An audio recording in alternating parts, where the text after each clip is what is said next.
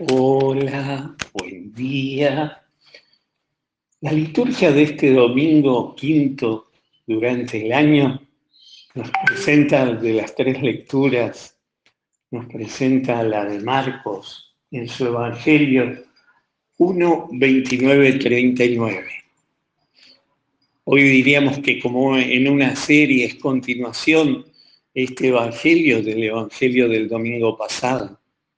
¿Recuerdan a ustedes que, que lo encontrábamos a Jesús enseñando en la sinagoga de Cafarnaúm? Y todos se admiraban del, de la autoridad que tenía. Y esa autoridad la tiene, decíamos, por su coherencia de vida, entre lo que dice y lo que hace. Él hace lo que dice y dice lo que hace. Esa coherencia de vida que lleva a Jesús en el Evangelio de hoy, que una vez salido de la sinagoga se pone al servicio de los demás. Al servicio sobre todo del dolor del hombre, de, la, de la, lo más triste en la vida del hombre, de la enfermedad del hombre de la necesidad que tiene el hombre en su enfermedad, porque su enfermedad cuestiona su vida. Tiene sentido, vale la pena, sirve. Es lo que dice Job en la primera lectura de hoy. Esa angustia existencial ante y las grandes preguntas, el cuestionarse las grandes cuestiones filosóficas, existenciales, de todo hombre. Y esas preguntas viene Jesús a darle respuesta. Jesús tiene conciencia de que el hombre fue creado para la felicidad, para ser feliz. Y por eso trata siempre de, de consolar, tiene compasión ante el dolor humano se derrite todo ante el dolor humano y salta todas las normas de su época, porque entra en la casa de los enfermos sin problema, eh, visita a uno, a otro y los toca y, y no tiene miedo y se pone al servicio de todos. El Evangelio de hoy es como una página arrancada de la agenda de Jesús, como el Señor se, se pone así al servicio de todos y sana los corazones de todos. El sanar no es meramente el curar una enfermedad, sino el sanar va mucho más allá.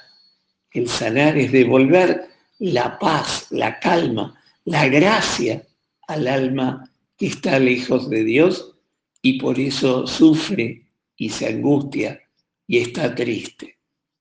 Y esto es lo que solo Jesús puede hacer. La ciencia, la medicina puede curar una enfermedad, pero no puede sanar el alma. Y a esto nos invita el Evangelio, a descubrir un Jesús que es sanador y que quiere sanarnos a nosotros, que quiere estar cerca nuestro y quiere sanarnos. El Evangelio de hoy nos invita también que la gran preocupación de Jesús es sanar el alma del hombre. ¿Cuánto nos dejamos sanar por Jesús? Claro, lo primero que hay que reconocer para pedirle al Maestro que nos sane es reconocer que estamos enfermos, que tenemos necesidad de ser sanados, necesidad de poder de su gracia necesidad de su amor. Pidámosle hoy al Señor que también nosotros nos dejemos sanar por Él. Él que predica, que anuncia, que dice, y la semana pasada lo veíamos en la sinagoga de Cafarnaún eh, predicando y con toda esa autoridad, y esa autoridad que le viene de su coherencia de vida.